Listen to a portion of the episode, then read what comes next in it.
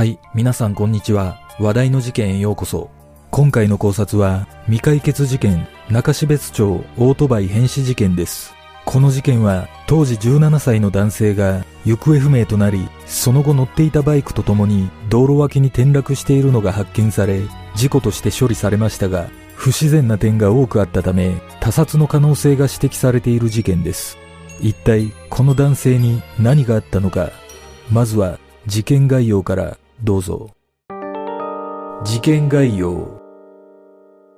1999年10月22日午後5時頃、北海道の中標津町に住む高校2年生の K さん、当時16歳が、標茶町に住む友人宅から約6キロ離れた別の友人の家に行くため、250cc の盗んだオートバイで出発した後、行方がわからなくなった。夜になっても帰宅しない K さんを心配した家族は、警察に通報し、K さんの学校関係者らと共に捜索を行ったが、K さんを発見することはできなかった。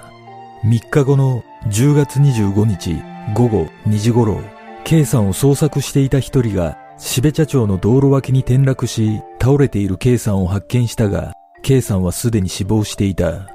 K さんの遺体のそばには、10月19日午後に中標津町で盗まれたオートバイが転がっていたことから、警察は早々に無免許で盗んだオートバイを運転していた K さんが、カーブを曲がりきれずに木にぶつかった単独交通事故と断定した。その後、司法解剖は行われず、K さんが運ばれた病院の医師は、頸椎骨折による即死と診断した。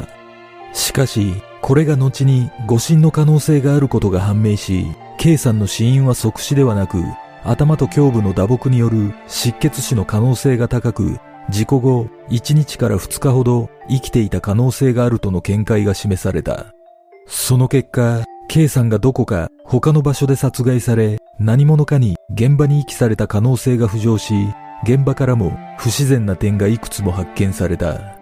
これらの状況から遺族は2003年11月、傷害致死事件として告訴したが、2005年12月、検察はバイクによる単独死亡事故と認定し、不起訴とした。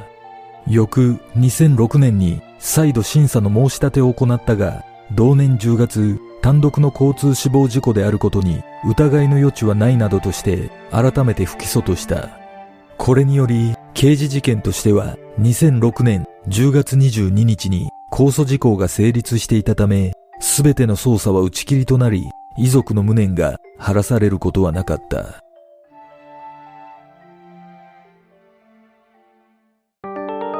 現場の状況 K さんの遺体が発見された現場は、標茶町にある見通しのいい片側一車線の緩いカーブの道路脇で、当時は草木が生い茂っていた。そこで K さんは足を揃えた状態で仰向けに倒れており、衣服に乱れはなく、体にも目立った外傷はなかったとされ、周囲には靴や軍手が散乱していたが、フルフェイスのヘルメットが顔の右横に置かれていたという。また、そこから5メートルほど先の斜面にオートバイが立てかけられていたが、現場にはブレーキ痕が一切なかった。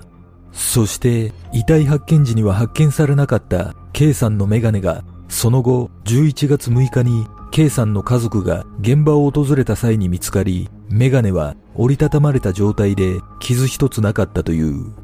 これらの状況から単独事故としては不審な点が多いため、K さんはどこか別の場所で殺害され、遺棄されたのではないかとの疑念が抱かれることとなった。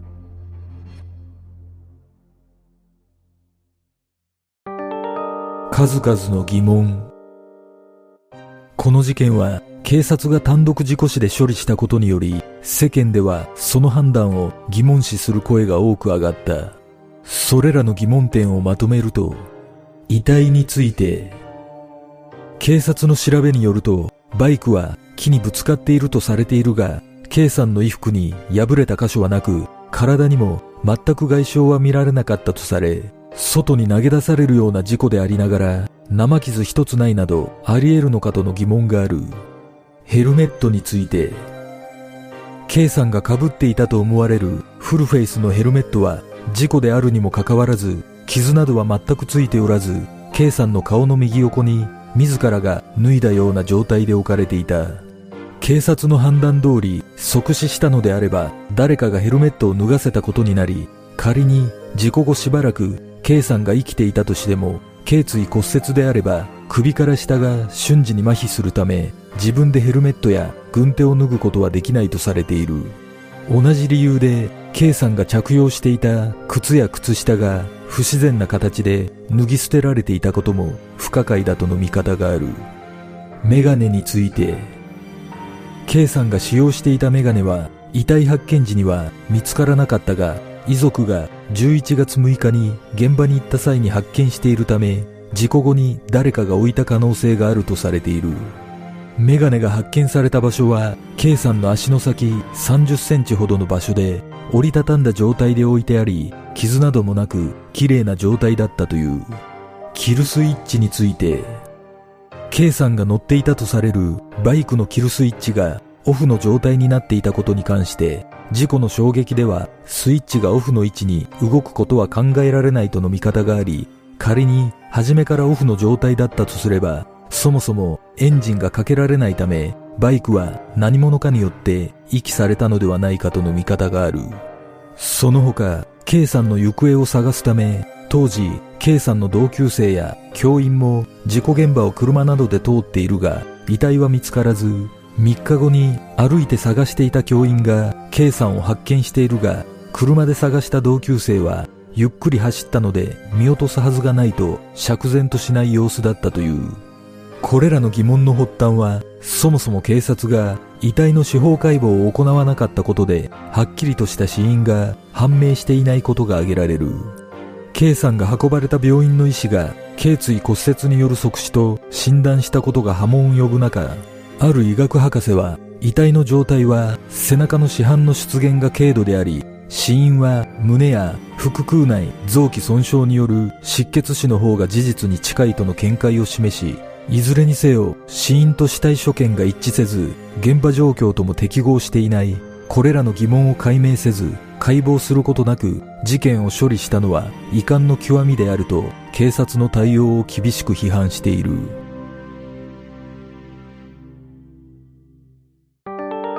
懸命の調査。この事件に関して不信感を抱いた K さんの遺族は協力を申し出た弁護団と協力し遺体発見現場での調査や関係者の聞き取りを独自に続行したその結果、最終的に複数の法医学者から他殺の可能性があるという鑑定結果を得たが、一向に警察は動いてくれなかった。そのため遺族は2001年10月、県警に捜査資料の開示請求を行ったが却下されたため、同年11月、北海道情報公開審査会に審査を請求したが、それも却下され、審査会は却下の理由を公文書の損否を明らかにしない決定処分が妥当であると述べた。その後、2003年11月26日、K さんの家族は被疑者不詳の傷害致死事件として告訴したが、釧路地検は2005年12月、バイクによる単独死亡事故と認定し、不起訴とした。しかし、遺族側の申し立てで釧路検察審査会が2006年7月に第三者が関与した可能性がないとは言えないとして不起訴不当を議決したため再捜査が行われた。その時すでに傷害致死事件の時効が迫っていたため地検はそれまでに結論を出す方針を遺族に伝え時効の5日前となる2006年10月17日地検が記者会見し K さんには殴られるなどの暴行でできたと認められる傷は一切なく、何者かが事故に整合する状況を巧妙に作り出すことはおよそ不可能だと述べ、不起訴の理由を説明した。この決定を受け遺族は、現場の状況は不自然で到底納得できない。知見にはもっと誠意ある捜査をしてもらいたかったと涙ぐみ、警察の初動捜査への不信感は根強く、最初に司法解剖さえしてくれればこんなに苦しまなくて済んだのに、初動捜査のミスも認めず、この気持ちをどこにぶつけたらいいのかと悔しさをにじませた。また、有識者の一人は、容疑者が誰かもわからないのに、不起訴不当とした検察審査会の議決は異例だった。これは、遺族の思いを組んで、警察の捜査が不十分だったことを審査会として表明したものだと思う。しかし、発生から時間が経過していることもあり、真相を解明するのは現実的には困難だ。問題点は司法解剖を行わなかったなどの初動捜査に尽きると言えるなどと語っている。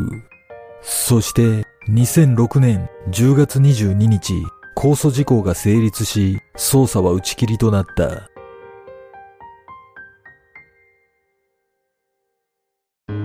事件の真相とは？この事件は警察の初動捜査のミスが浮き彫りとなり、司法解剖を行わなかったことで、真相にたどり着くことができなくなったとの見方が強い。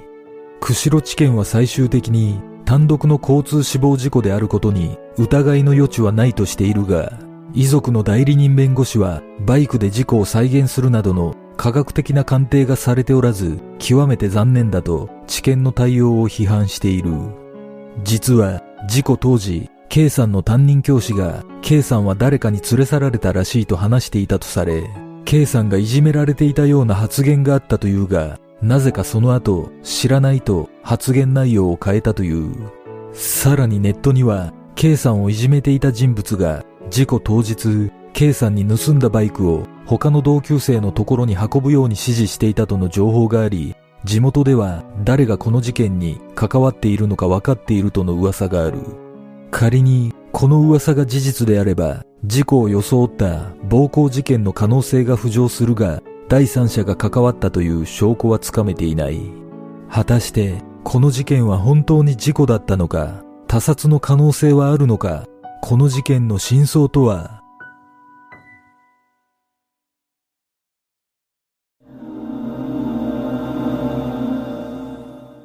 この事件は公表されている現場の状況を見る限り単独事故とするには無理があるように感じます。やはりなぜ警察は事件性を考慮して司法解剖をしなかったのかという疑問が残ります。仮に他殺だとすれば一番気になるのは K さんをいじめていた人物がいたという情報です。これが事実であれば K さんが何らかのトラブルに巻き込まれて殺害されその人物によって遺棄された可能性も考えられるのではないでしょうか。ある統計によると、日本の解剖率は先進国の中で最低レベルとされており、結果的に殺人犯を野放しにする原因にもなっているとされています。他の先進国では解剖率が高いだけでなく、遺体から採取した血液などは長期保管が義務付けられているなど、後に犯罪が疑われるような場合であっても、再検査が可能な体制が整っているといいます。今回の事件も司法解剖が行われ科学的に検証されていれば真相が明らかになっていると思われるため日本にも新たなルール作りが必要だと強く感じます。この事件は真相を探る上で最も重要な K さんの死因が解明されていないため事故か他殺かの判断は非常に難しい印象があります。この事件を調べると他殺の可能性は様々な考察がされていますが、一方で事故の可能性についてはあまり客観的な見方がされていませんので、今回はあえて事故の可能性について考えてみたいと思います。まず、確かに現場の状況は不自然に感じる部分がいくつかありますが、その不自然さの根拠は、どれも死因が頸椎骨折による即死だった場合という条件がつくような気がします。仮に K さんの死因が頸椎骨折の即死ではなく、医学博士の見解通り、胸や臓器損傷による内出血の失血死だとすれば、事故後しばらくは動ける状態だった可能性があります。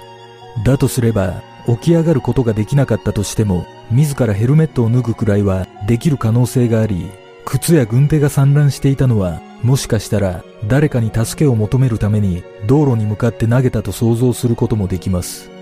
また、ブレーキ痕がなかったことについては、例えば、急に動物が飛び出してきたなどで、とっさのハンドル操作ミスが事故の原因だとすれば、ブレーキ痕がなかった可能性があります。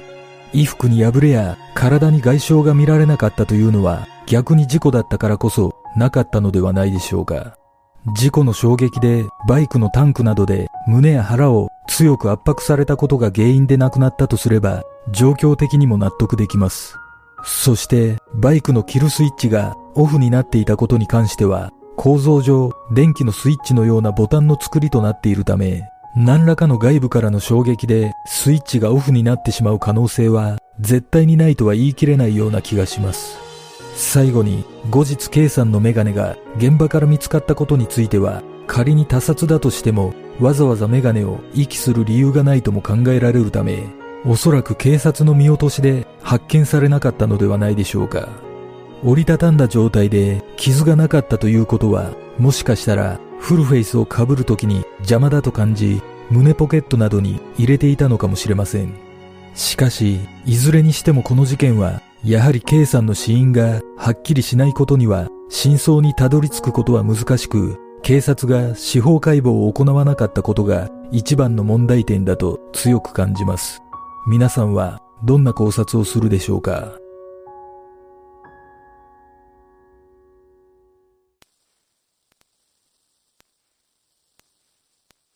では、今回の考察は以上となります。よかったら、グッドボタン、チャンネル登録お願いします。ご覧いただきありがとうございます。では次の考察で